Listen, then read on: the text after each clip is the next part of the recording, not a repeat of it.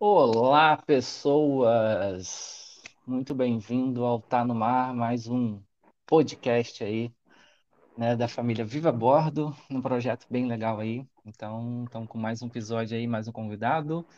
E queria falar para vocês que na semana passada é, ficou desativado por problemas técnicos os comentários, mas agora os comentários estão aí, estão aqui, assim, se eu não me engano.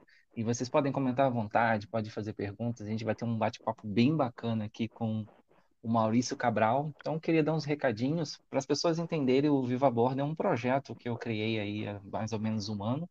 E desse projeto, para a gente tem o Instagram dele e também tem o YouTube. É, o podcast está no mar, ele veio um pouco depois, mas ele está dentro do Viva Bordo, né? Então a gente não vai criar nada por fora para ser tudo de fato o Viva Bordo, né? É, então hoje vai ser esse bate-papo bem interessante, vai ter várias histórias, é um cara que já vem aí já há bastante tempo navegando e com certeza vai ter histórias aí que nem eu vou, vou saber por mais amigo que seja, né? Então ele já está aí aguardando a gente, vamos dizer assim. E uma coisa que eu queria é, colocar para vocês também é que o Tá no Mar agora já está com a agenda praticamente o final de, de, dezembro, não, desculpa, de outubro e novembro já estão já estão quase todos preenchidos. Então a gente vai ter bastante coisa interessante. E vamos tocar pro, pro assunto aí que é o nosso amigo Maurício Cabral. Deixa eu puxar ele aqui para ele participar aqui com a gente. Vamos lá. Opa! Seja Tudo muito bem-vindo, seu Maurício. Como é que tá? Tudo bom, meu caro? Maravilha, Se apresente aí para a galera que está aí com a gente. Ah, legal, Bruno. Primeiro, obrigado pelo convite. E eu fiquei muito honrado aí de quando você me convidou para participar dessa entrevista. É, não sei se vai ser interessante, porque eu sou um peixe pequeno nesse universo, nesse mar imenso de pessoas aí que contribuem já há bastante tempo com o meio náutico, né? Mas eu me, me sinto aquele peixe pequeno ainda, que está sempre aprendendo, e peixe pequeno tem que trazer peixe grande para o barco, né? Então depois eu te passo aí algumas notícias boas, acho que eu te dei um, uma adiantada hoje durante o dia né? Uhum. É, mas para quem não me conhece, meu nome é Maurício, eu velejo desde 87, quando eu comecei a velejar, e aí é uma história muito legal, porque eu nunca tinha visto veleiro, acho que bastante gente tem essa mesma história aí, né? Então, é, apesar de ter nascido no Rio, é, eu fui muito novo para Goiânia, para Palmas, Tocantins, né? E quando eu voltei para o Rio, com 15, 16 anos, eu tive a oportunidade de morar em Macaé. E aí eu me. Poxa, Macaé é um lugar assim que você tem uma cidade com mar azul, né? Uma cidade dentro da praia, como Rio das Ostras, como Búzios, como Cabo Frio, Arraial, essa região aqui, né? Da, da, essa região da parte de cima aqui entre o Cabo de São Tomé e o Cabo Frio, né? O a ilha de Cabo Frio. Então, quando eu fui morar em Macaé, eu conheci um grande amigo, o Edmar. Ele já morava, ele também de Pernambuco. O pai dele era capitão corveta da Marinha e era capitão da, da Capitania dos Portos de Macaé. E aí eu conheci ele no colégio e a gente, eu tinha feito a prova de arraiz, mas porque eu trabalhava em empresas de navegação e eu imaginei que eu estava fazendo uma prova de rádio amador. Nossa. e era raiz amador, e eu, e eu trabalhava, eu comecei, meu pai tinha um restaurante, e Macaé estava demandando muito, muita coisa ali para Petrobras, aqueles navios, os rebocadores, né?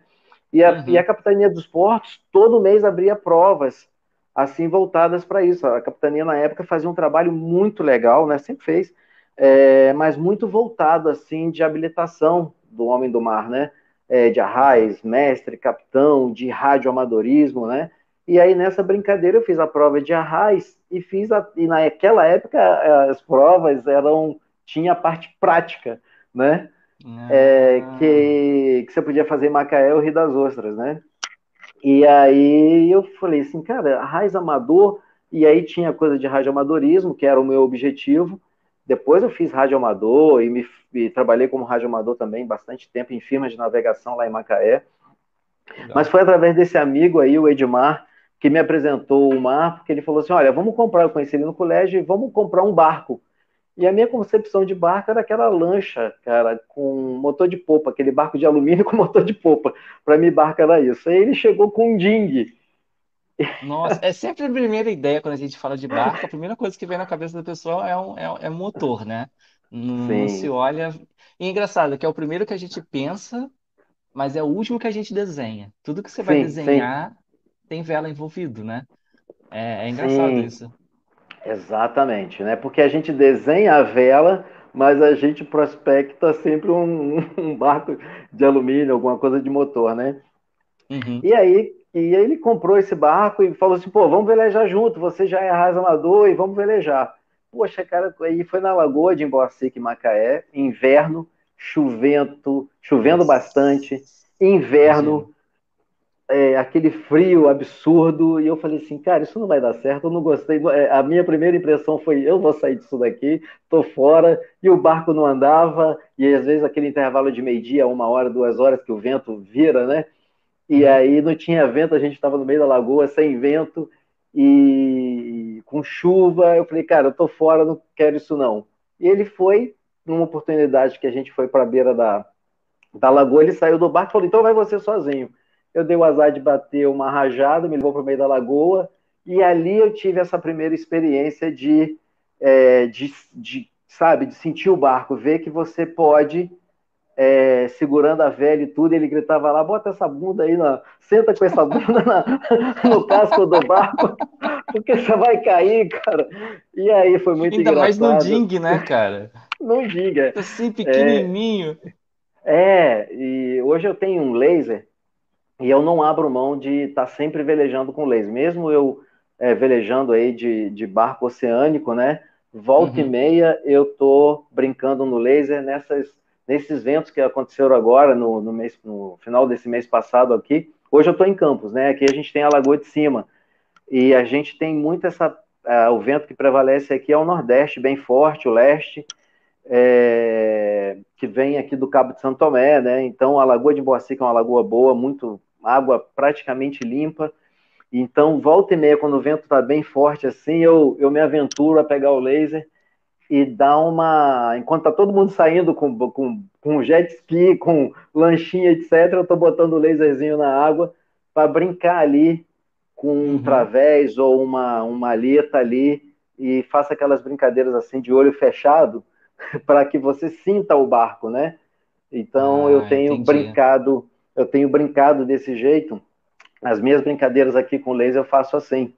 Eu sempre ah, boto ele na água e dou aquela brincadeira de, de olho fechado para você sentir o barco e sentir, porque é fácil, se virar, se desvira, ele não afunda, e você desvira ele fácil, né? E tira, né? E ajuda o pânceps, né? Ajuda a barriga. Tira, Deixa tira essa ferrugem colocar aí. o. Deixa eu só colocar, acho que os nomes aqui que acabou falhando por algum motivo. Deixa eu ver se aparece. É... Pronto, agora vai. Não estava aparecendo nossos nomezinhos aqui, poxa. Vou colocar os nomezinhos ah, para aparecer. Agora tá bonitão, ó. Ah, tô vendo. Pode, então, cara, da onde que vem? O que que você acha? É, a gente sempre coloca ali uma frasezinha, né, da pessoa ali, né? Todo mundo um dia deveria fazer a sua própria travessia. Por que que você, depois desse esclarecimento aí que você deu sobre o seu início, falando do laser e tal, por que que você, o que que isso te traz assim? Por que que você gosta tanto dessa frase?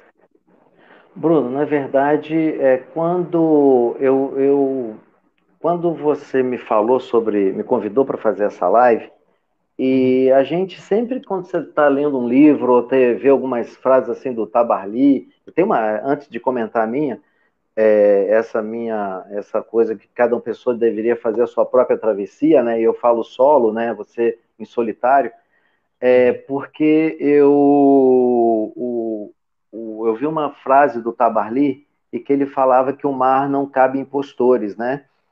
E aquilo, assim, me deixou intrigado, assim, eu falei assim, cara, é mesmo, hein? é, é uma situação que o mar, é, é, ou você sabe ou você não sabe. Então, é uma frase muito de impacto. Eu ia até citar essa frase, mas é, quando eu, antes de eu escrever para você, eu voltei para minha primeira travessia solo que eu fiz, que naquela uhum. travessia que foi de Macaé para o Rio, e foi a minha primeira experiência fazendo uma travessia sozinho, e foi assim que eu peguei o meu veleirinho, né, que era um Multishine 23. E eu saí, era para ter saído de manhã, as pessoas que iriam comigo não puderam ir, só poderiam ir no semana seguinte, e eu tinha um mas prazo para então deixar. Você ia, mas até então você iria vir com alguém, né? Ou aconteceu sim, não, é, solitário? Sim, sim, não. A, a, a, a gente primeiro levou o barco do Rio para Macaé, porque como eu tô, uhum. como eu tô aqui em Campos agora nesse, nessa, nesses últimos anos aqui, ficava próximo para que eu fosse a Macaé para acompanhar a pintura de fundo. Eu tinha acabado de comprar o barco e eu tinha voltado de encontrar com esse amigo meu, o Edmar, que eu fiquei acabando, eu acabei me afastando 15 anos do mar, né? Em função de Nossa. trabalho, abrir escritório e você acaba se afastando e eu me afastei mesmo.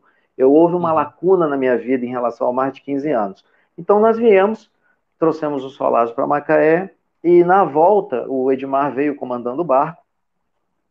E na volta, eu recebi um, um, aviso que eu tinha que sair de uma poita. Eu tinha feito uma poita lá, até doei para o Yacht Clube de Macaé, mas eles não tinham lançado a poita.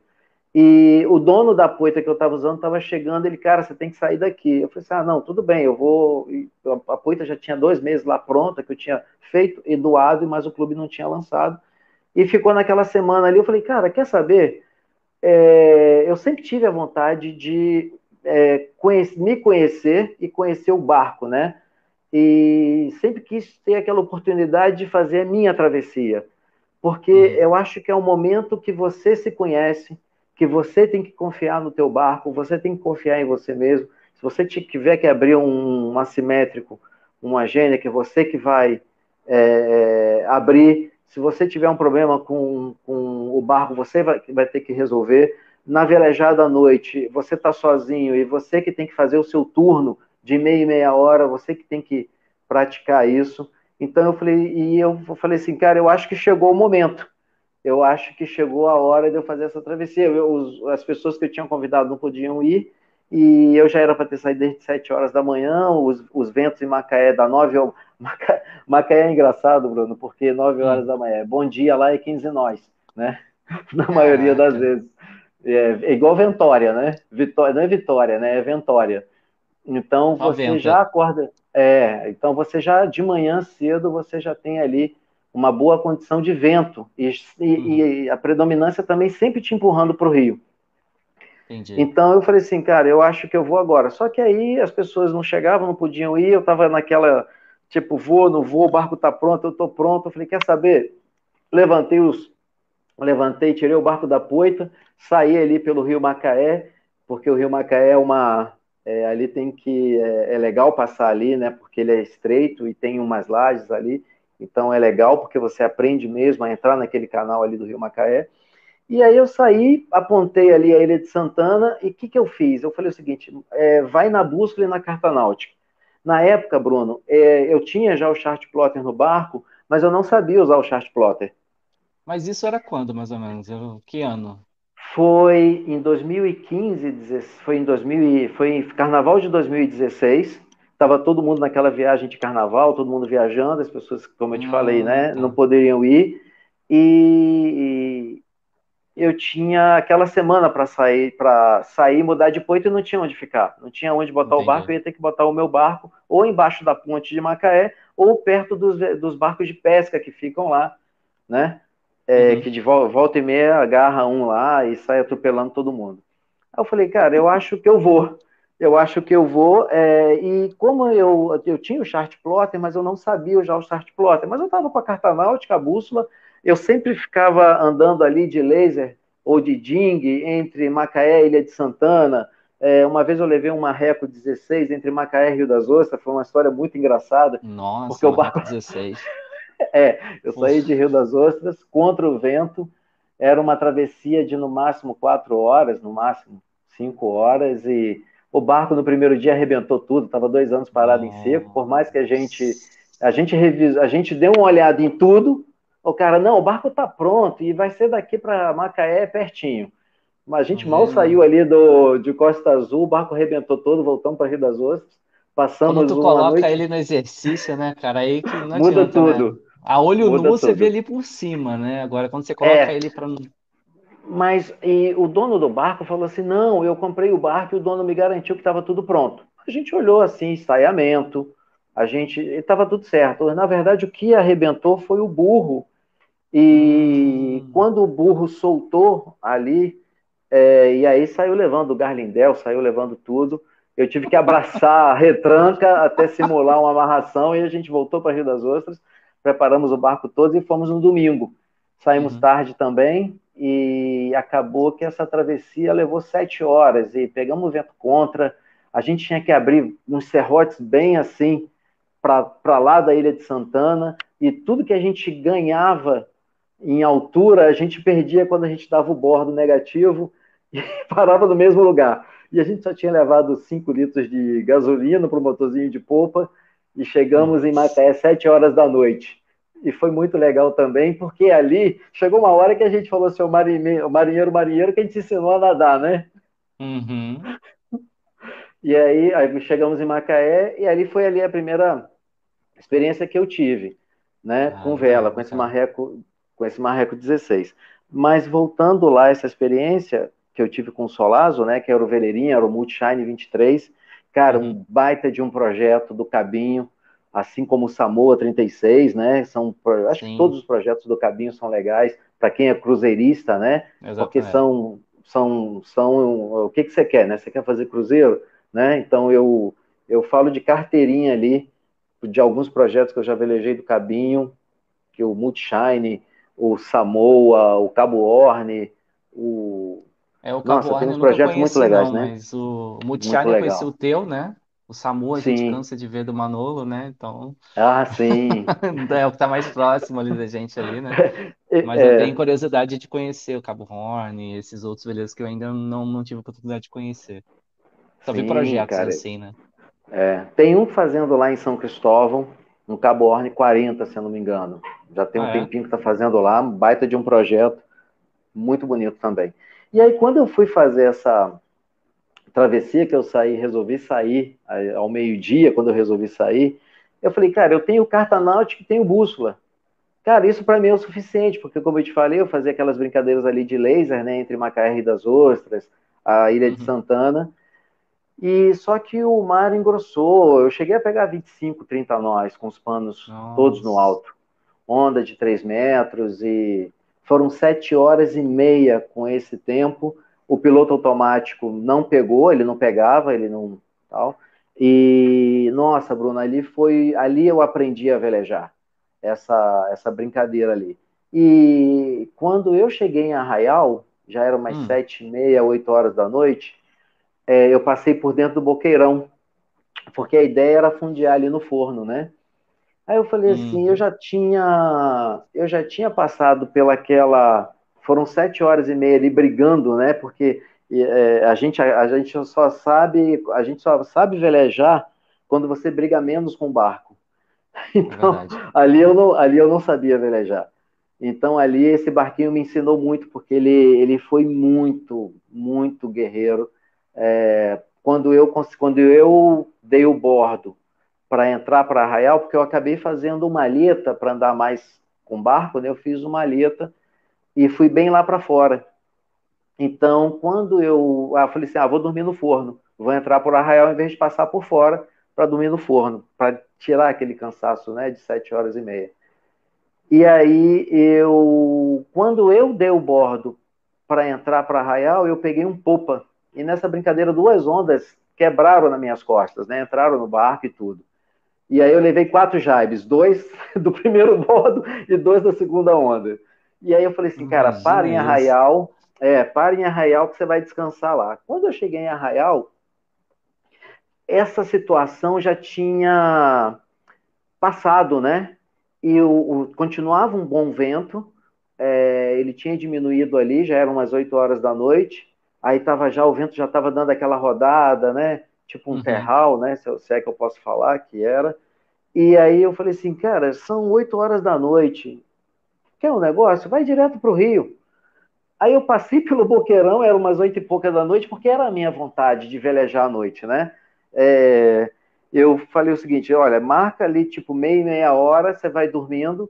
Uma das coisas que eu sabia que tem ali sempre, logo na saída do Boqueirão, é muito barquinho de pesca e tudo. Eu, eu procurei evitar essa turma, então eu dei um bordo, eu saí do Boqueirão, eu fui para fora de novo, e aí eu marquei ali, peguei aqueles relógios tipo cebolão e fui marcando de meia, meia hora.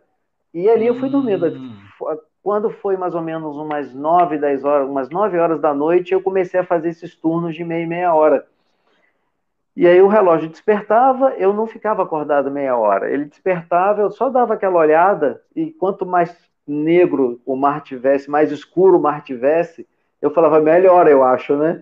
Porque não tem barco nenhum na minha frente. Então, é, eu não tinha, é, nunca tive AIS, nunca tive. O Solazo tinha ali uma sonda mas eu só arrumei ela, é, acho que dois anos depois, né? E eu estava com a carta náutica, a minha rota, eu fiz duas ou três rotas distintas, dependendo de vento, de variação de vento, é, ali, e segui a rota mais aberta, uhum. para me proteger, às vezes, de um barco de pesca, que é muito comum ali, o barco, o, as, as redes, né? E os barcos de pesca, e você vê muito barco apagado no meio do ah, caminho, ah, né? É, é, bizarro, é né? por vários motivos, né? Então, vou nem citar aqui, mas por vários motivos você vai ter um barco apagado no meio do caminho. E ali eu fui dormindo Isso de meia, é um meia né, hora. Né, é, aí o, o cebolão despertava, eu hum. dava aquela olhada assim, tipo 360, eu, o, aí eu já tinha botado o piloto automático, né?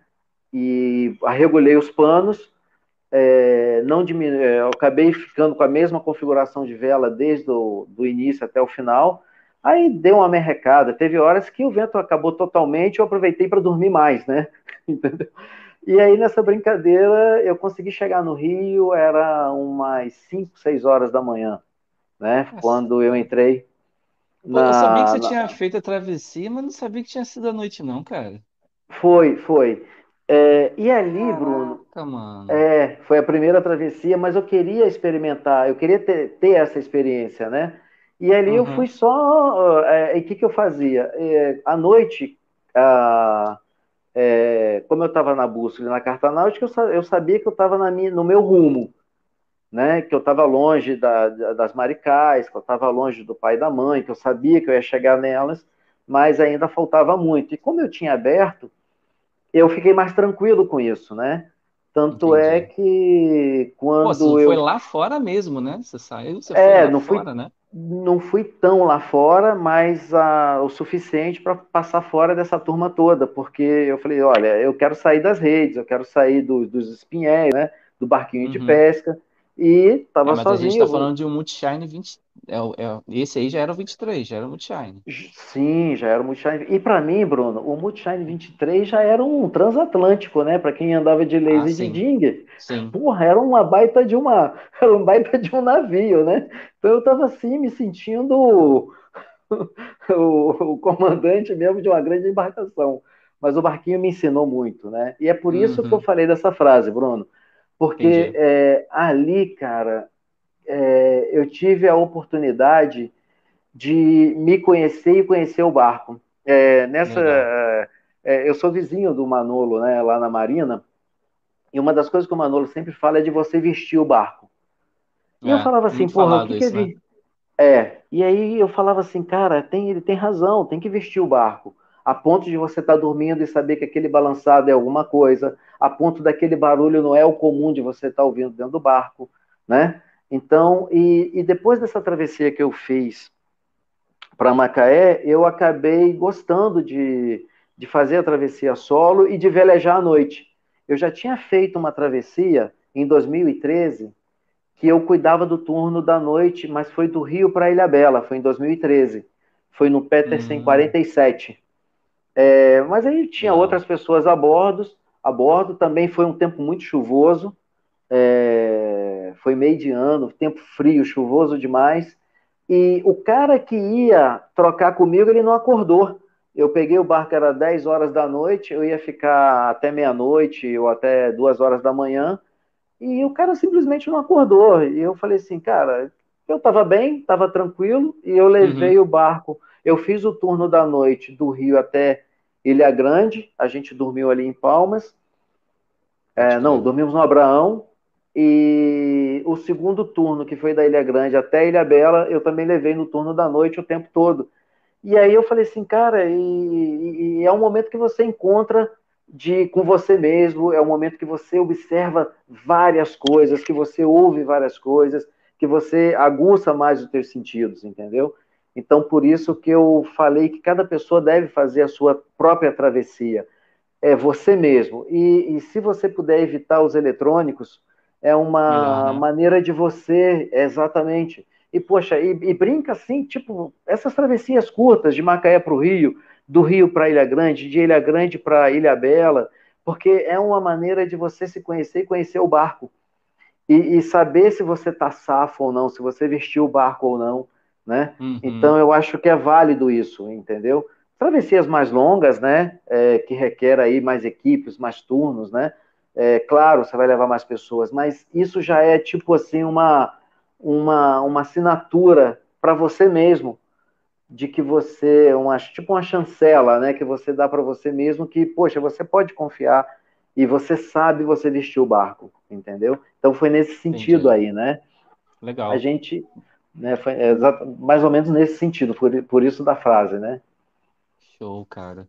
Cara, muito legal. É isso que eu tava falando, assim, por... esse é um dos motivos que eu queria voltar com, com o podcast do Tá no Mar, é, porque por mais, vamos dizer assim, a gente se conhece, né? Então, é, tudo tem um começo, o Tá no Mar voltou. Esse é o sete, mas algumas, alguns passados eram outros formatos.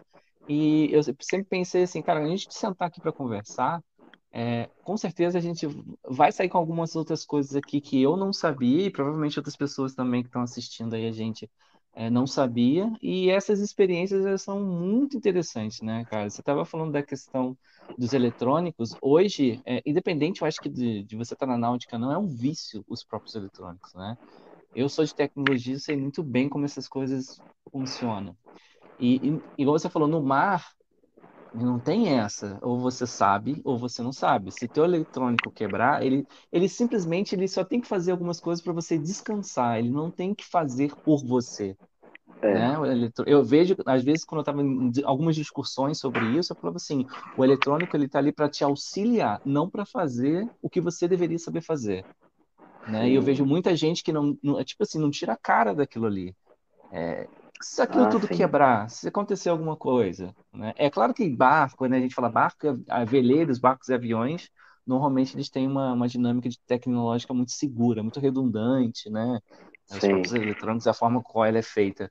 Mas, cara, você perder a sensibilidade é muito perigoso, né, cara? Você não saber direito o que você está fazendo e nesse, nessa coisa de, ah, não, eu vou colocar aqui um plotter na minha mão, vou pegar um aviônics, vou colocar isso aqui tudo deixa que o barco vai. Mas beleza, você está no meio que você não controla. Né? Você, só do, você só tenta ali. Do, é, como é que você falou? Você tenta negociar com o meio, né? Você fica negociando uh -huh. com o mar o tempo inteiro, com o barco Sim. o tempo todo. Mas você não uh -huh. domina. Se ele mudar, mudou e você tem que se, ad se adaptar a ele, né?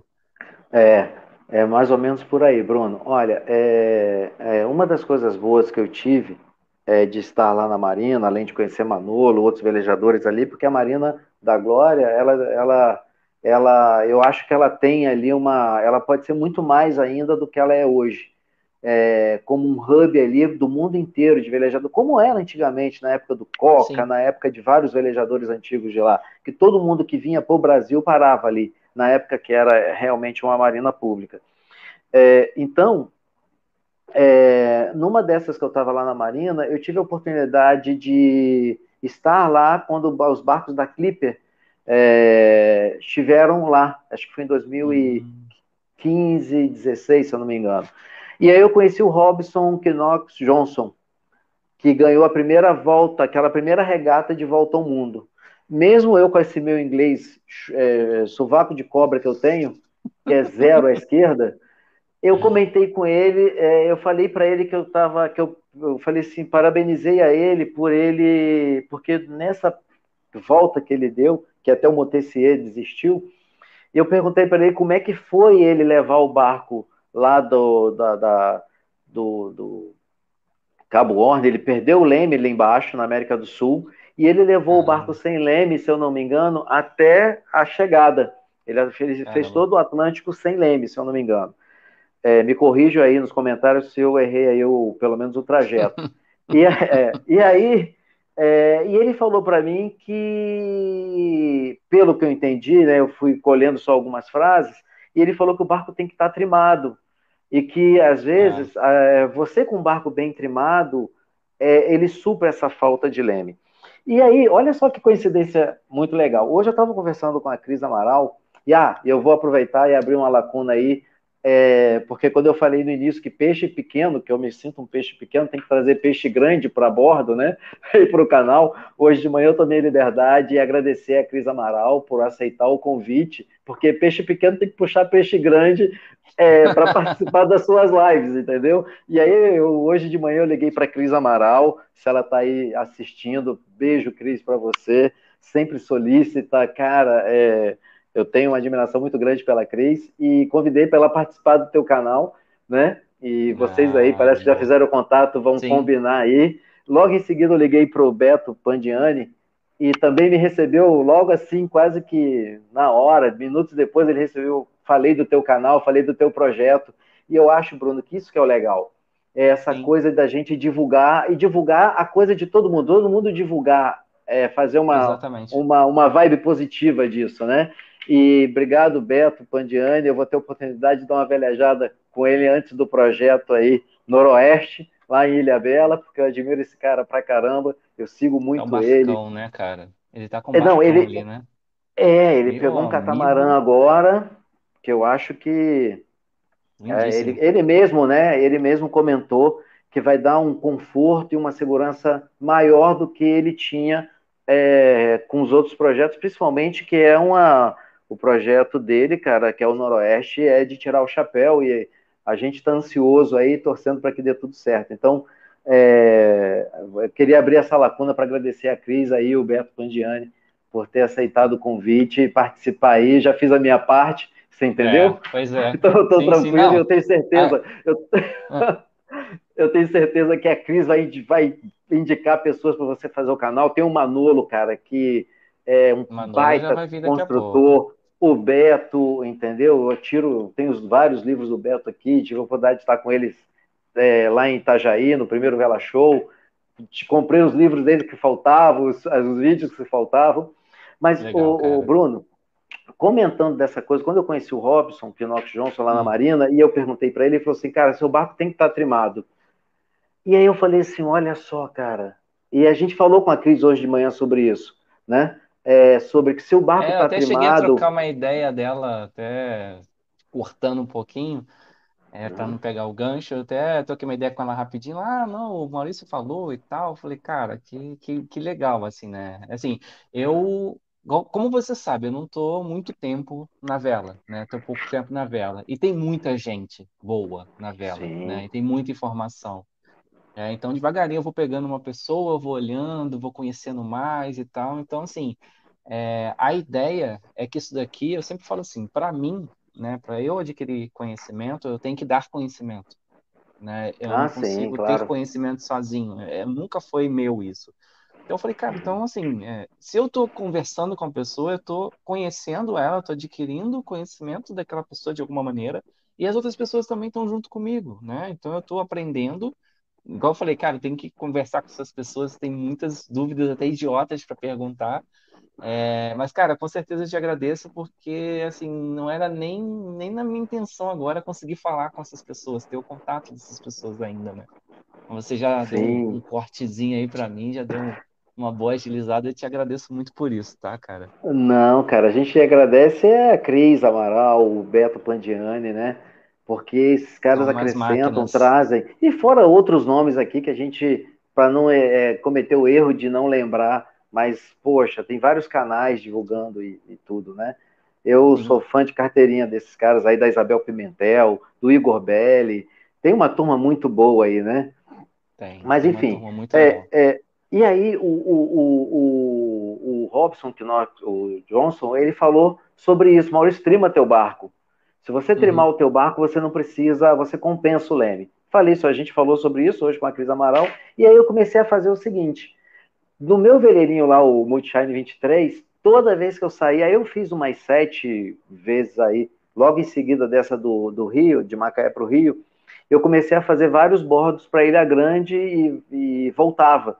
É, ia mesmo só para fazer a travessia, não para estar na Ilha Grande. Era chegava, ficava dois ou três dias e voltava para conhecer o barco e conhecer. E aí eu fui brincando é, de velejar sem usar, é, sem ter que mexer no leme e trimando o barco. Hum. Entendeu? É, fui, fiz várias brincadeiras nesse sentido, assim, de, de ah, se o, se o vento tá me levando para lá com o barco, eu trimava, ia folgando o pano até uhum. que ele, ele mesmo firmasse o leme e ia embora. E fazia aquelas brincadeiras com elástico e cabo de um lado da cana de leme, porque à noite, por exemplo, várias vezes à noite que eu estava velejando, que eu pegava um terral na volta de Ilha Grande, eu já ficava consultando as previsões para pegar um vento e, e usar o cabo e o elástico no leme para evitar o piloto automático. Então, e você e funciona muito bem e você corrige muito pouco o barco. É, Cara, claro, eu já vi fazer isso, mas eu não entendo como é que isso funciona. Ah, ele fica o quê? Ele fica puxando de volta o, o leme é, para fazer no... a correção? Sim, normalmente eu boto o cabo, que é rígido, a barla-vento. Hum. E o elástico eu boto a solta-vento. Hum. Isso é para barcos de cana de leme. Então, é, e aí eu deixo o, bar, o elástico bem tensionado, né? Para que o cabo, o cabo ele vai ser o batente mesmo, daquele rumo que você primeiro. Primeira coisa antes de eu usar o elástico e o cabo, o que, que eu faço primeiro? Eu trimo o barco. Eu deixo ele tá. na condição, tipo, tô com a mão no leme, na cana de leme, mas aí ela tá leve. Uhum. Aí eu vou, passo o cabo e uso o elástico naquela, naquela rota ali, naquele rumo da bússola, né? E normalmente eu, é, durante o dia ou à noite, enfim, aí eu fico só olhando para a bússola e deixo o barco. Claro que vai entrar uma rajada, claro que vai entrar uma onda que ele vai tirar, mas o Bruno, impressionante como que ele mesmo corrige. É Legal, né? impressionante. Né? E eu já fiz essa brincadeira de Rio, Ilha Grande. Cara, nessas sete vezes aí, acho que cinco eu usei a brincadeira do, do, do cabo com, com elástico sempre, ou, na, ou, durante o dia, ou à noite, ou, ou na ida ou na volta. Porque, hum, e essas coisas, e essas coisas que eu acho que é legal fazer, entendeu? É, e você vai, e você que você está sozinho ali, é a hora que você tem de experimentar essas coisas, entendeu? de, de aplicar essas coisas, de, de é, ver regulagem do pano, ver a, essas brincadeiras de deixar o barco navegando é, sem a mão no leme ou com, essa, com esse recurso do cabo e do elástico. Então eu me permiti fazer essas brincadeiras para aprender e seguir aquele conselho do Manolo que era vestir o barco, né? Entendeu? E, é uma experimentação, e... né? Sim, sim. O, eu brinco. Tudo ali. Sim, sim, eu brinco, é, toda vez, eu acompanhei, como eu te falei, eu acompanhei uns 5, 6 projetos do Manolo, né? O Zum Zaravalho, o Cadioel, esses são os Samoas que ele construiu quando eu conheci o Manolo. O meu país, Sui Sui, vários Sui Sui, que é o último que ele entregou agora. E aí, toda vez que a gente chegava no barco, e a gente, eu estava sempre ali, né? Porque, é, como o Manolo fala, eu arrasto um vagão de merda pelos dentes para dar uma velejada num Samoa 36, né? E aí e aí o, eu sempre brinco, né? Às vezes o Manolo tá lá no barco e tudo, aí eu tô ali no. no o Manolo passa a roda de leme para mim, e aí eu faço o seguinte: o cara tá ali naquele barco dele, eu conhecendo o barco, o Samoa, no barco do Manolo ou no próprio barco dele, aí eu trimo o barco e tiro a mão da roda de leme. E fico ali uma hora sem botar a mão na roda de leme. Aí eu chego pro cara e falo o seguinte: olha, o Manolo te vendeu o piloto automático é caro, né? Você não precisava comprar, tá vendo? Eu já tô uma hora aqui sem botar a mão no leme. Aí o cara fica puto, reclama com o Manolo, mas depois eu conto a verdade. mas depois eu conto a verdade. Mas é, é nesse sentido, né? De você Entendi. conhecer o barco e vestir o barco, entendeu? Legal, É por cara. aí, cara. Vamos lá, tem umas pessoas, a gente tem, já teve uns picos aqui de 11, 12 pessoas aqui, vamos ver o que o pessoal comentou aqui, vamos jogar aqui para a tela? Vamos lá, vamos falar um pouquinho com a galerinha que está aqui com a gente. Vamos lá, a gente tem aqui o Caio Soares, opa, nosso Caio. Ah, legal. Fala, Caio. É, Ney Soares, boa noite, bem-vindos. Eu tô... Pô, Ney, grande Ney. O Ney tá lá junto com os projetos. O Ney foi o dono do Hidros, um baita de um Samoa 36. Legal, bacana. Samoa 36 sempre aí, né? É, tem uma galera boa aí. Alan Castro, salve, salve, Marício. Fala, Alan. Galerinha, tudo, tudo correndo aí. Ah, vamos lá, Lucas Miranda, tem uma pergunta aqui, ó. Comprar um Spark e ser feliz ou esperar e pegar um jet melhor? Jet seria um. Não é tá falando de veleiro isso, gente? Jet. Olha, é, eu acho que eu compraria um veleiro. Não tem nem que Mas perguntar, é, né? É, não, mas o Lucas, dá aí um spoiler pra gente, né, do que você É. tá querendo Faz uma pergunta mais isso, né? direcionada aí. É, É, ficou- que a gente pode ajudar. Entendi. É, eu acabei criando essa afinidade com veleiros, né? Às vezes o pessoal implica comigo na Lagoa de Cima e tudo, e poxa, você volta ainda hoje? Eu falei, volto, acho que eu chego na hora do almoço, né? Porque são, são coisas diferentes o veleiro, o jet ski ou lancha, né? Ah, não, Entendeu? são- Mas a são gente sempre chega, completamente totalmente diferentes, né? diferentes. É, Um, é, a, é eu falo, a velocidade também é legal, né? uhum. Você na, tá no mar numa Sim. velocidade é muito é, eletrizante, né? Uhum. É, mas a vibe do, de velejar, ter uma casinha e fazer um cruzeiro, e esse negócio de não ter pressa, vamos, vamos observar, vamos estar atento. É. Ah, é encantador. Vamos lá, tem mais gente aqui. Deixa eu ver quem tá falando aqui. Fala, filhão. Ih, meu pai tá vendo, cara, olha isso. Legal. Porra. Como é que é o nome dele? É Acarino, Acarino Grande. Acarino. Prazer, Acarino, falar.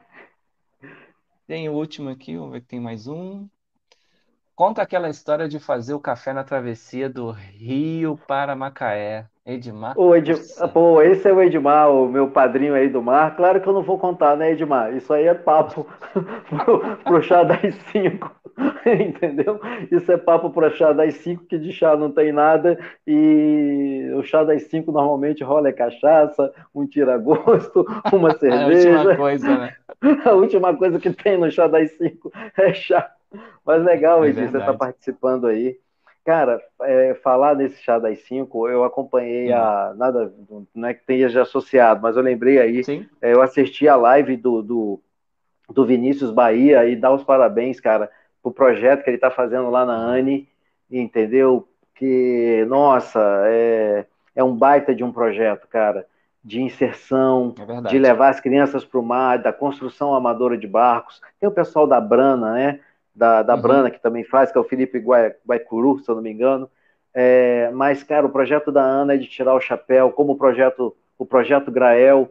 Então a gente tem que, sabe, multiplicar isso daí, né? É, Sim, sim. Poxa, tive a oportunidade de conhecer o mestre Wilson né, lá na ANI, que ele que é, ministrava as aulas de construção amadora daqueles porra, barcos, barquinhos incríveis, aqueles jingues lá de madeira lindos, cada um mais lindo do que o outro. Então, parabéns aí a Anne, o Projeto Grael, entendeu? Essa galera toda, para o pessoal que fez aí a, a Refeno, a galera da Sim. Farofeno e várias outras pessoas que contribuem, né, para o desenvolvimento desse meio náutico aí. É, o É desafio todo é pegar, né, trazer. A gente tem bastante coisas interessantes, né, vamos dizer assim, pela nossa cultura e tal. É, mas eu vejo que o, o- a grande questão é quando a gente fala da Anne, fala da Brana, fala do, do projeto, né, é, do Grael, é, é tirar essa distância, né? Parece que a gente fala é um negócio muito longe, né? A gente fala, parece Aham. que é só porque a gente está no meio que a gente vê. Né? Então, cara, trazer isso para perto, cara, não, você pode conversar com essas pessoas, você pode perguntar, você pode ver o projeto, né? Tem um site, tem tudo para você ver. Então, assim, é, tenha também a curiosidade de entrar ali, dar uma olhadinha, ver o que que é, né? Tipo, está dentro do Brasil. É, a gente sabe que a náutica no Brasil, ainda mais se a gente for levar para o lado de veleiro, é pequeno, né? De Sim. lanche é um mercado gigante. É, não é à toa que a Boat Show tem praticamente todo ano é gigante, Sim. então isso já mostra Sim. o tamanho, né? Sim. Mas tomara que ano que vem também o Vela Show consiga fazer o dela, né? Porque o Vela Show tem esse caminho Parabéns eu também, o pessoal do Vela Show, pelo primeiro evento lá, né, em Itajaí, Sim. que foi muito legal. Tava o Adriano lá do Hashtag Sal e várias outras pessoas, até a Laide, cara, da loja O Veleiro foi, e várias Legal. outras pessoas, cara. Acho que foi ali uma, uma confra, acho que foi muito mais do que um evento. Acho que foi uma Sim. confraternização, né? Que já deu norte ali de como que vai ser os próximos eventos. Parabéns aí É verdade. né?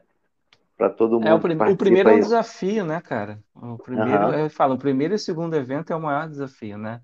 Porque o primeiro tá Sim, todo mundo ali que naquela expectativa. Aí, beleza, teve o primeiro. Como é que vai ser o segundo, né?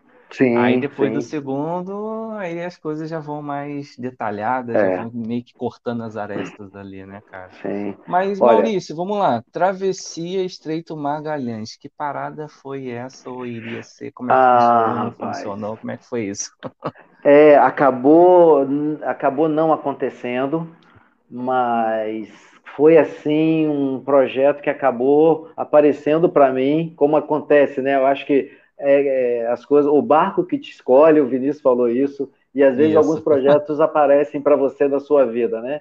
É, eu sempre tive, eu sempre li sobre a passagem do Magalhães, né? É, coisa histórica mesmo. Sim. E aí eu desenhei aquele projeto, falei, cara, se tem um lugar que eu tinha muita vontade de conhecer ou fazer, é o Estreito de Magalhães. Mas, pô, é tipo aquele sonho inalcançável, né? E olha só que coisa interessante. Eu conheço, eu tive a oportunidade de conhecer a Laide na loja Veleiro, a gente informatizou a loja Veleiro toda. É, também conheci a Carmen Barlot. Eu sou muito curioso, né? Então eu tenho vontade de conhecer essas pessoas, assim, pessoalmente, conversar com essas pessoas, né? Uhum. E a Carmen Barlot, ela traduziu todos os livros náuticos do Brasil, foram traduzidos para ela, ou a sua maioria, 90, mais de 90%. E eu tive também a oportunidade, eu fiz questão de ir lá para Teresópolis, marquei um dia com a Laide, fui lá conhecer. Mas como é que aconteceu isso? Eu estava em contato com a Laide sempre, por causa dessa coisa de, da informatização da loja e tudo.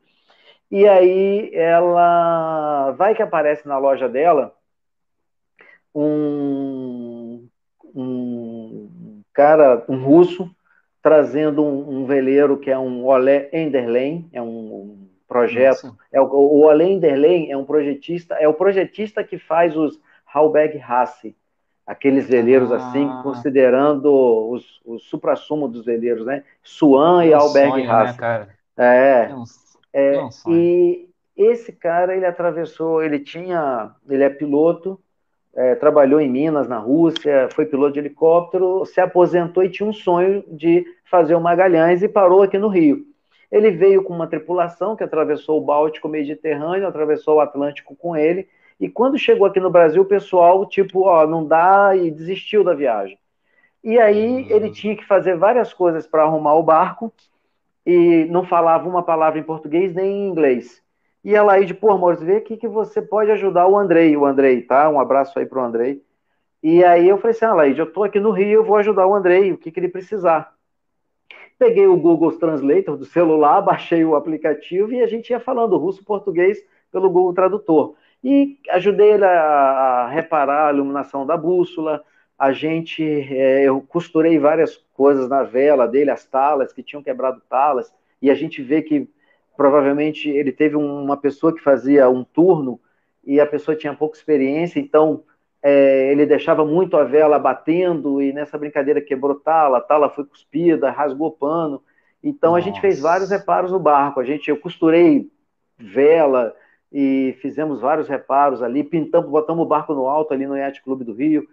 É, e aí a gente começou, comecei a conhecer ele e ele me contou desse sonho dele. Maurício, eu tenho vontade de fazer o Magalhães.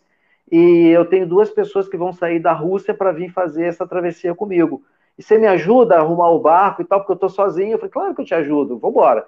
Eu tava, eu tinha conseguido férias aqui do escritório, eu consegui, eu estava 28 anos sem tirar férias, aí eu fui pedir uhum. três meses de férias, né? E aí fiquei três meses lá no Rio e nessa brincadeira o Andrei me convidou. Porque o que, que aconteceu? O cara que estava lá na Rússia, que ia com ele, desistiu porque a mãe pegou Covid, ele pegou Covid, e a previsão era sair em outubro, 20 de outubro, entre outubro e novembro. E, e o cara que ia encontrar com ele no, na Argentina Esse 20 também de desistiu. outubro era de 2020. Do ano passado, desculpa, 2020. E a gente levantou o barco, ajudei, lixamos o barco todo, pintamos o barco todo, arrumamos toda a. Ele tem duas genoas, né? É, uhum. O barco, depois que vocês puderem, consulte esse projeto, é, Olé Enderlein. Cara, um baita de um projeto, um baita de um barco. Hoje eu falei com a Cris também sobre isso, e a Cris falou, Maurício, esse barco está pronto para o Chuaia e dá a volta muito tranquilo. É, e aí a gente começou, a, eu comecei a ajudar o Andrei, o Andrei, cara, tu top comigo? Eu falei assim, meu Deus do céu, você tem 30 dias para arrumar as tuas coisas. E eu já tinha ficado 30 dias lá com ele. Eu falei, Andrei, cara, eu não vou pensar duas vezes, não, eu vou contigo. E começamos aquela corrida contra o relógio para. Hum. Porque o barco estava pronto, a gente já tinha. A gente já tinha preparado o barco todo, né? Ah, Tudo, entendi. parte elétrica, hidráulica, mecânica, mastreação, os, os style dele, tudo novo, colocado em 2017, quer dizer, tinha dois, dois três anos de uso só. É, arrumamos todos os panos, com vela sobressalente, tudo, tava, o barco estava pronto. Só que a gente não tinha ali era é, o conhecimento para fazer esse trabalho. Mas eu sabia que a Cris Amaral e o Eduardo Zanella estavam lá, o Igor Belli estava lá, que é o companheiro do, do, do Beto Pandiani, na maioria das travessias aí, e a gente começou a startar essas pessoas. E, cara, e aí que você vê como é que é essa atmosfera do mundo náutico. Cara, a Cris, o, o Renato, o Eduardo Zanella, cara, sabe, mas é, uhum. a Cris já fez quatro vezes de, de barco e quatro vezes de carro, então conhece aquilo com a palma da mão, conhece todo mundo lá. Cara, a Cris foi assim, aquela, uma parceirona. Aí fui para Angra, foi eu, o Andrei para Angra com a Laide, né? Uma, mais uma amiga nossa, a Sábata da Marinha, foi com a gente para lá e ficamos lá trocando ideia com a Cris, batemos papo, depois trocamos waypoints. A Cris, Maurício, você tem que comprar. Pô, eu vou te mostrar aqui, ó, virou livro de cabeceira. A, a Cris, a, é, a Cris chama ele de a Bíblia Azul, que é Caramba. Patagônia, o guia, né? Guia Nacional da Patagônia. Cara, Nossa, aqui é legal, legal. E poxa, quando eu fui o, o Kiko é, que fez, que participou daquela Volvo Ocean Race no Brasil 1 com o Torben Grael, etc., Kiko Pelicano. Hum. Ele, pô, ele me emprestou um e falou: Maurício, eu tenho um livro, cara, eu posso te emprestar agora, enquanto você estiver aqui no Rio, para você fazer suas anotações, mas aquela coisa, né? É, o Aleixo Belov tinha um livro, a Cris tinha um livro e o Kiko Pelicano tinha um livro. E, cara, você pedir um livro desse emprestado, não, né? E mais uma vez, gratidões aí para para Cris e para o Eduardo Zanella, Cris Amaral. Mas o que, que aconteceu?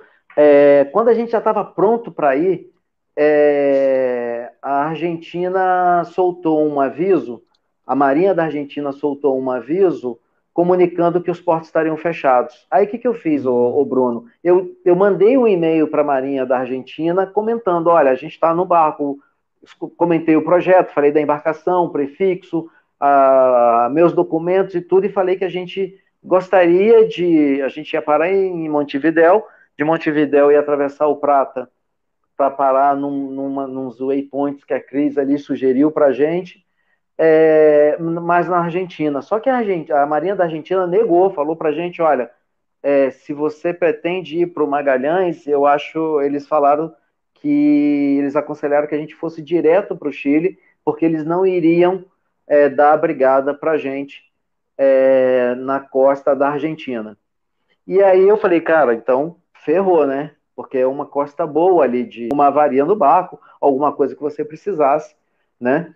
É, mas por avaria, não por provisões, né? Se você precisasse uhum. de uma avaria, a Argentina já tinha negado ali. E aconteceu uma situação muito crítica, porque teve um barco que estava vindo lá de baixo, do, passando pelo Orne, é, entrando na América do Sul, teve um problema, um, um barco americano, e a Argentina não recebeu os caras. Mandaram para o Chile. E o barco estava com avaria. Caramba. E aí a, a, Marinha, a Marinha do Chile, ela nos deu o ok. Olha, você uhum. pode vir, só que você vai fazer só seu, a sua quarentena de 15 dias e a gente vai convidar vocês para voltar.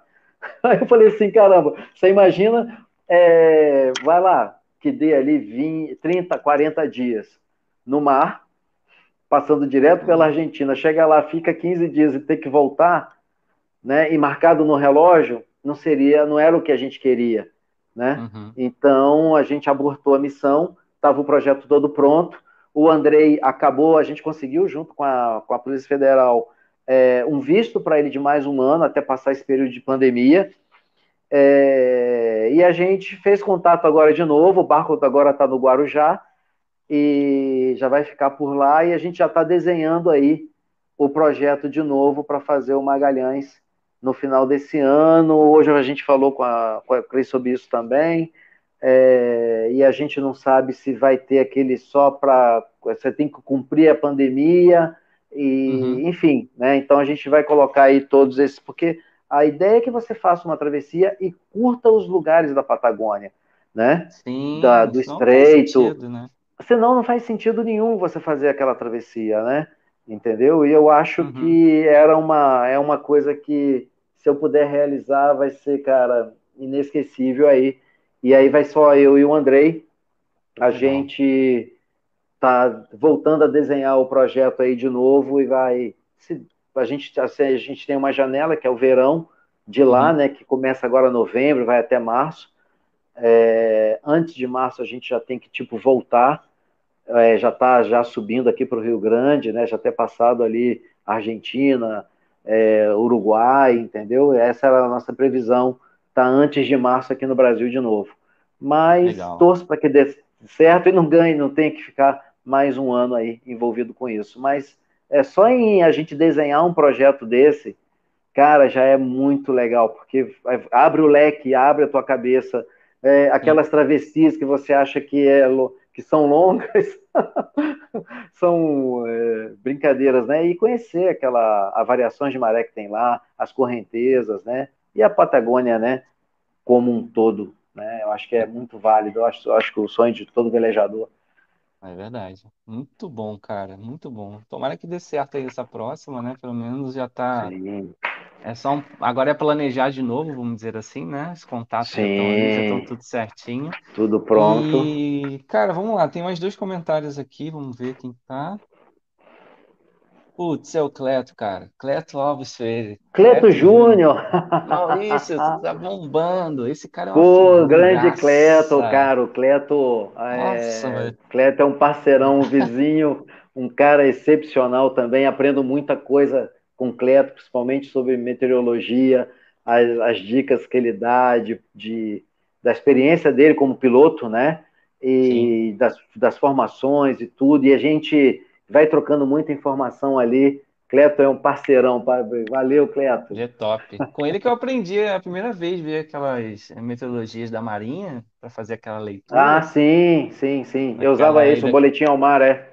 Boletim ao mar. É a primeira vez que ela é, explicou, eu, tava eu e o Vinícius ali, foi a primeira vez que eu falei, caraca, agora eu tô entendendo o que isso significa de fato. Sim, é. E, e, o Cleto, ele vai direto pelo site da Marinha, né? Eu uso o aplicativo, o Cleto vai direto pelo site, né?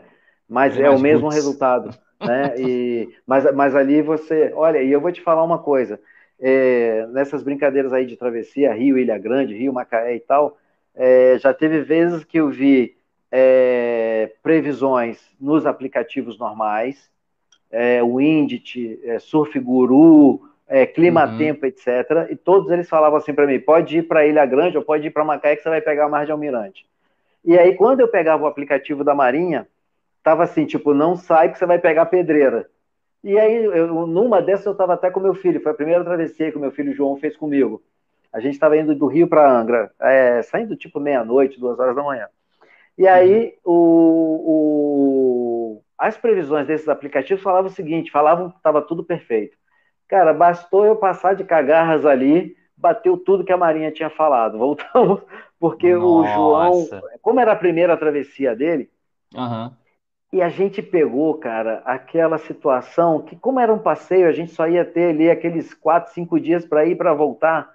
Eu falei, cara, fica por aqui e curte por aqui por dentro, vai para Rasa, vai para Itaipu, ou dá um bordo lá para fora, é, para Maricás e volta. Um passeio por perto do que uma, uma saída longa dessa, né? E Entendi. eu confio muito na previsão da Marinha e a sinótica, né? Quando você está com a sinótica na mão, você já tem ali, você viu a frente subindo lá embaixo, conta sete dias, ela está chegando aqui fácil. Sete dias, dez dias, você tem, você tem, desculpa, eu estou falando assim, mas você tem uma janela que você já vai acompanhando a sinótica, né? E, e você vê o barômetro, né? O barômetro ele também te avisa, né? entendeu? Ele é, é, a primeira velejada que eu, uma das primeiras velejadas que eu dei assim em oceano em 87, foi quando eu conheci o Coca, que era um cara que era muito conhecido aí na Marina do, da Glória aí no Rio. É, eu fui mostrar o farol da Ilha de Santana para o Coca. Foi 87, 88 isso. Um farol é, francês de 1904, 1902. E o Coca tinha vontade de conhecer, como eu era local lá em Macaé, eu falei, não, você vai conhecer, eu conheço o pessoal da capitania, a gente passou um rádio para eles, pedimos autorização e subimos lá, fomos conhecer o farol. E o Legal. Coca, cara, ele sempre falava aquelas frases assim, tipo, pôr do sol vermelho, boa noite marinheiro, é, ah. bom dia vermelho, presta atenção marinheiro. E nessa, é, no final do ano agora, no Réveillon, é, a gente acabou não fazendo a travessia para o Magalhães e a gente levou esse Olé Enderlin para Angra. Foi quando bateu uhum. aquele ventaço de quase 40 nós, eu acho. Uns falaram que era 60 nós, outros falaram que era 50. Eu acho que foi 40. Mas a gente pegou. E olha que coisa interessante. Eu falei com o Andrei, eu tinha visto o, esse boletim ao mar, e a previsão era para o dia 30. Eu falei assim, Andrei, dia 30 tá legal para a gente ir para Angra. Isso véspera do Réveillon. Eu falei assim, ó, aí tava, já tinha uns amigos lá na casa da Laide, na Ilha Grande, e a gente ia passar o Réveillon lá, é, e era, ia ser a nossa despedida, a gente estava só aguardando o e-mail da Marinha da Argentina e do Chile. Então a gente ia ser a nossa festa de despedida antes de ir para o Magalhães. Ah, tava tudo pronto. E, e aí, cara, é, a previsão boa era para o dia 30. E aí o Andrei, não, vamos, vamos sair amanhã eu vou só resolver algumas coisas aqui no Rio, de, uhum. de aqueles cartões de dinheiro que ele ia ainda validar da Rússia para o Brasil e tal. Eu falei, ah, tudo bem. Aí fomos para o Yacht Club, despedimos lá do pessoal, agradecemos lá o pessoal e tudo, voltamos para o barco e não saímos no dia 30. Eu falei, Andrei, dia 31 tá pegado, não vamos não. Não, mas a gente tem que ir tudo, mas não, isso, a previsão de tempo ruim é no final do dia a gente já chegou. Eu falei, ah, tudo bem, mas eu fiquei com aquela pulga atrás da orelha, né? Ô Bruno, quando a gente saiu ali pelas. Quando a gente saiu ali pela. Venceu a barra ali da, da Baía da Guanabara ali, saímos do Pão de Açúcar e, e fomos para Cagarras, a, o nascente estava muito vermelho. E aí eu apontei isso pro André. Eu falei, André, olha como é que tá lá fora. Bem Nossa. vermelho esse, esse nascente, hein? Cara, quando foi umas duas horas da tarde, aí eu vi três cúmulos nimbos formando em Angra dos Reis a gente já tinha passado a laje, né, é, das, é, já tinha passado ali a, a, a laje da, do, que vai para Angra, é, enfim, a gente já tinha passado a Marambaia, a laje da Marambaia, aí o Andrei estava no Leme, e aí quando a gente passou a laje da Marambaia, eu falei assim, Andrei, deixa que eu assumo agora, porque eu estou uhum. mais familiarizado com isso daqui. Quando eu peguei o Leme, e eu olhei para vi três cúmulos nimbos e falei assim, aí tinha três veleiros atrás da gente. Aí eu falei assim, Andrei, olha só aqueles três cúmulos nimbos lá. Aí o Andrei ligou o radar, cara, e o radar parecia que a gente tinha uma panela em cima da gente. Eu ah. falei assim, cara, vem, vem pedreira aí. E aí a gente pegou esses 40 nós, ou mais até, alguns falaram que foi mais, é, na entrada da Ilha Grande, Bruno, a gente, eu tive que, nós conseguimos, nós pegamos um, um vento, ele simplesmente entrou assim, ele desceu o morro, ele desceu Nossa. o morro e pegou a gente. E aí, cara, o barco, a gente chegou a ficar com o barco praticamente com a retranca na água. E, e por isso que eu falo que velejar de laser ou velejar de um monotipo de vez em quando é bom, porque eu estava no leme, quando bateu esse vento, foi praticamente que imediato. Eu, eu, eu afilei o barco para tirar esse peso da vela. É e o que falei você faz Andrei, no laser toda hora, se você Sim, deixar, né? exatamente. E foi muito rápido, né? E entrou aquele vento, parecia que o, o, o, o, o céu caiu na gente ali. Olha, e depois, acho que quase um mês depois, eu soube que um dos barcos que estava atrás da gente era o Sérgio do Terra Firme, também lá da Marina, e ele falou que viu esse, esse negócio caindo em cima da gente. Caraca, e foi assim uma coisa absurda. Foi. E, e, e, aí que a gente vê como que você, conhecendo essas coisas, essas frases dos antigos que vêm, eu acho que na apostila da. Algumas apostilas hoje de mestre amador, de capitão amador, fala sobre isso agora. Uhum. E, e esses sinais você tem que estar atento. A natureza ela te avisa, né? E eu fui, eu falei, pô, que nascente, que nascente vermelho. E tô vendo aqueles cúmulos nimbos que você falava o seguinte, pô, não vai nem chegar aqui. Cara, e chega. E chega numa velocidade assim absurda. E depois, no dia seguinte, claro, chegamos lá, todo mundo apreensivo, porque ah, no WhatsApp só chegava aqueles barcos caídos lá do Yacht Clube do Rio, os barcos em Pode São querer. Paulo tudo indo, os barcos em São Paulo tudo indo para as pedras. E a gente, o que, que a gente fez? Eu, eu tomei a decisão de botar o barco para alto mar. Então, é, baixamos os panos todos, deixamos só uma gravatinha lá da, da Genoa para que ele pudesse ter segmento, porque sabe o que acontecia? Você, eu dei hum. motor total avante e a gente só estava andando a um nó. Com o barco afilado ao vento, a gente só estava andando, tipo. E, é, eu fui para fora, eu fui para mar aberto, porque o é, vento fora, jogou a gente. Sim, é, é, desculpa, eu falei que o vento veio, é, o vento simplesmente caiu em cima da gente e aí começou a empurrar para gente, a empurrar a gente para o continente. Hum, ah, e é então, né? e aí eu falei assim, cara, vamos para mar aberto porque a gente tem que sair disso daqui. Quando eu dei quando a gente baixou os panos, eu deixei aquela gravatinha ali para dar um para manter uhum. a frente do barco sendo puxada, porque o motor não funciona, o motor a, a todo a, o motor a toda ele só dava um meio nó, um nó, e não saía do lugar. Caraca, mano. E, e aí, quando a gente chegou lá, a gente é, viu que tinha acontecido aquilo tudo. E ali, cara, eu comecei a estudar meteorologia assim de uma maneira assim violenta. E a gente uhum. escuta isso, pô, tem o, muita gente que fala, o pessoal da Brana, tem um cara, eu esqueci o nome dele agora, que é fera, sempre faz live sobre meteorologia, é um cara novo aí, que participa dos projetos da Brana. É, tem o Ramires também, tem, tem várias, várias pessoas que falam sobre isso, né? O, o, o capitão Jaime, né, que, fa, que escreveu o livro. Então, é muito legal. Meteorologia, cara, é, se tornou item assim de leitura frequente nisso, né? É, é e é legal você estar tá lendo sobre isso, né? Sim, faz parte, né? É, você sim, depende sim. basicamente dela para as coisas para você ver. Claro, né? é, é. É, eu tenho várias experiências assim com meteorologia, de, de usar janelas, de talvez eu estava no saco do céu, é, eu só existia só uma janela é, para chegar no Rio.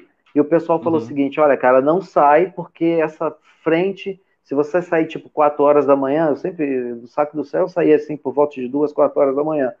Aí o pessoal não sai porque esse vento vai te pegar antes de você chegar no Rio, vai te pegar lá na Marambaia ou ali na frente da barra e você vai se dar mal. E a gente viu aquele multishine que acabou parando no arpoador, né?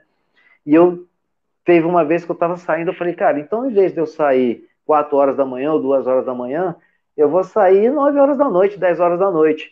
E quando eu comecei a ter um entendimento mesmo de, de meteorologia, você usa isso a teu favor. Eu acabei pegando uhum. uma pré-frontal ali e saí 9 horas da noite, 10 horas da noite, quando foi duas horas da tarde, eu já estava atracando na Marina da Glória e o cara da sala rádio até falou: Você está vindo de Angra? Eu falei: Tô.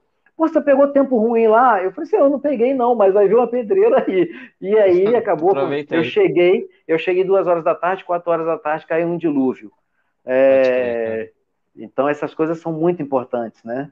faz parte, né, entendeu? dali da, da vivência como, como um todo.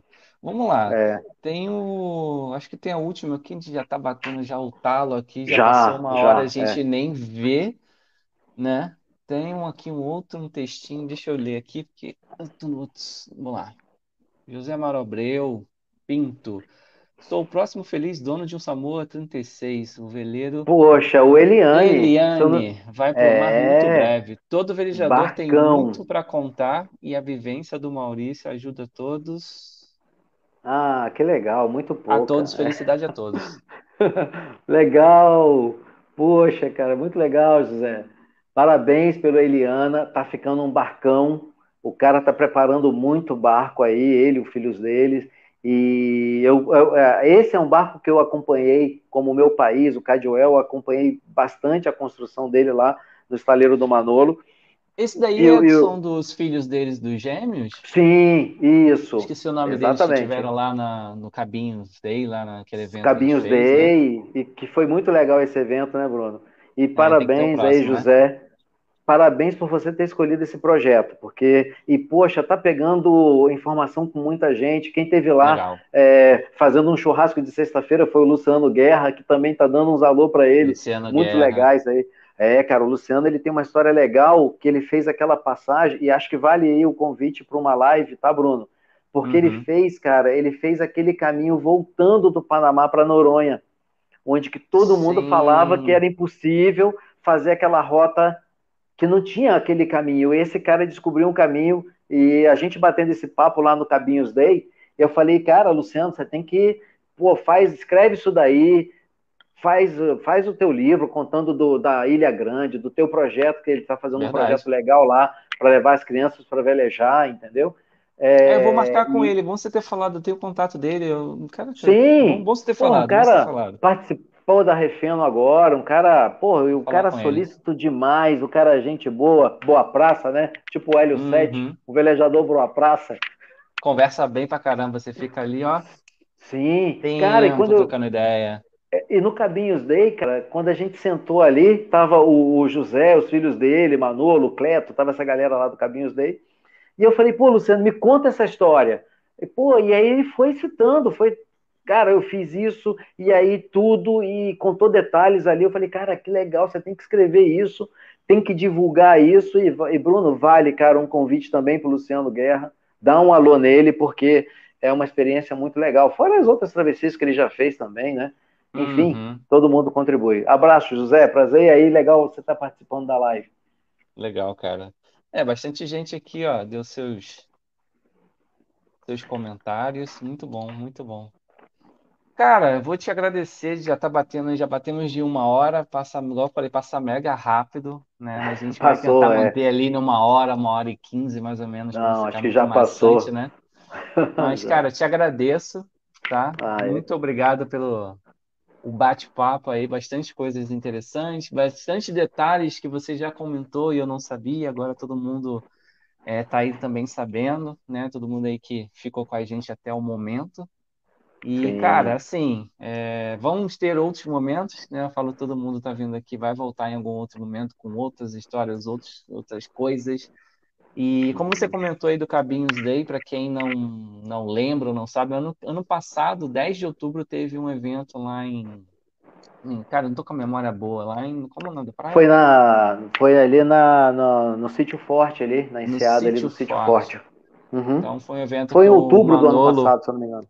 É 10 de outubro, eu tava vendo ali a data 10 de outubro, foi feito um, um evento do Cabinhos Day, que é exatamente dos projetos do, do Cabinhos Day, é do Cabinho, e o Manolo estava à frente disso, teve essa ideia, e vamos ver se a gente consegue fazer. Ano passado choveu muito, né, cara? Ficou difícil da, da, da galera aí, Foi. mas se sim, Deus sim. quiser, aí o Manolo liberando os seus Samos aí para ter um tempinho aí. é, É, é. vamos ver se a gente consegue ajudar ele aí a marcar isso de novo e ter mais um, que eu acho que vai ficar. O segundo também vai ficar bem bacana, né? Eu também acho, Bruno, e foi legal você falar do Cabinhos Day, porque num primeiro momento foi aquele encontro dos Samoas e, e acabou reverberando muito mais do que a gente imaginava. Porque teve Sim. muitas outras pessoas que têm projetos do Cabinho que, porra, eu tenho um projeto do Cabinho, eu tenho um Aladdin 30, eu tenho um Multishine, eu tenho isso, eu tenho um, um, um Cabo Orne. e acho que esse ano aí vai ser o, os projetos do Cabinho, né? É, e, que, e que essa data reverbere aí por vários anos, é, levando esse relato aí. O Manolo vai trazer novidades aí sobre projetos novos que ele está construindo, entendeu? E acho que vai ser legal. Show de bola, cara. Então, assim, mais uma vez, ô Maurício, obrigado, meu amigo, tá? Pelo tempo aí para estar tá falando aqui com a gente, comigo e com o pessoal que tá vendo aí, tá? E não sai não, fica aí, depois a gente troca uma ideia nos, nos bastidores, vamos dizer assim. E dá só o último recadinho para quem está aqui, para quem está conhecendo. Cara, gostou do bate-papo? É, achou interessante? Compartilhe com a galera, dá um likezinho aí para dar uma ajuda né, para o YouTube reconhecer a gente. A gente está aí pequenininho, né, mas todo mundo começa de um ponto. Né? Então, quarta-feira que vem, às 20 horas, a gente vai voltar aqui com mais um outro convidado. A gente vai estar tá postando aí. E tchau para todo mundo e obrigado para quem assistiu aqui. Até logo e bons ventos. Parabéns, Bruno. Sucesso pelo canal e que cabe a gente aí trazer mais peixes aí para dentro desse barco. E que legal aí que outras pessoas estão aceitando o convite. Parabéns pelo projeto e todo mundo que divulga aí a cultura da vela no Brasil. E façam sua primeira travessia e se permitem fazer sua travessia solo, sem eletrônicos e solo. Vale a pena. É uma experiência que você leva para o resto da vida. Abraço. Tá dado o recado. Valeu, gente. Obrigado e uma boa noite para todos. Valeu. Valeu.